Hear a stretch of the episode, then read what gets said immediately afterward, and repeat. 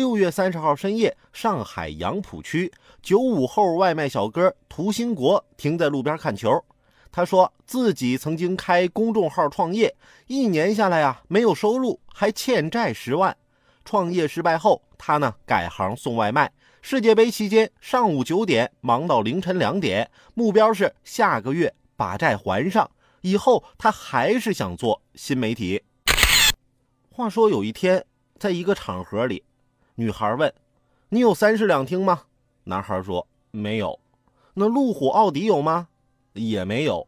七位数存款呢？那当然没有了。那你说说你有啥？我……男孩愣住了。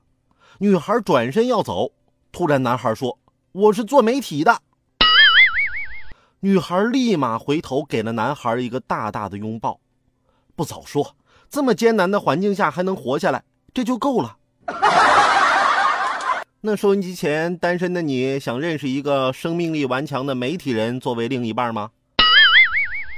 我这儿有个机会呀！第八届中国哈尔滨相亲文化节就要开幕了。你说这活动我们台办的，我们有多少单身同事啊？能不参与吗？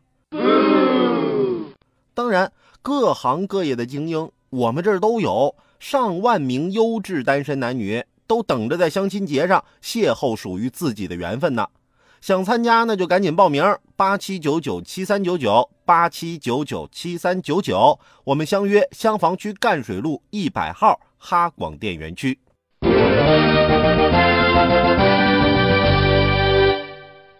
心疼那些单身的小伙伴，但我更心疼中国的股民。